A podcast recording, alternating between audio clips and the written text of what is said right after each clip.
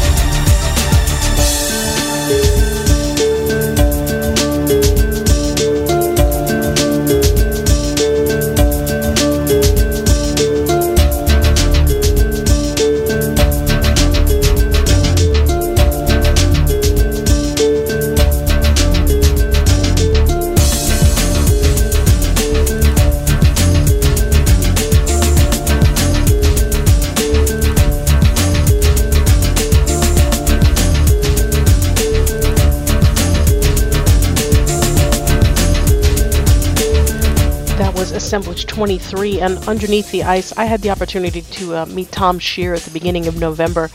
He was really, really lovely. But what I was talking to Tom about was actually this band, which is Lost Signal, which is on 23 DB Records, which Tom owns. This is Frozen.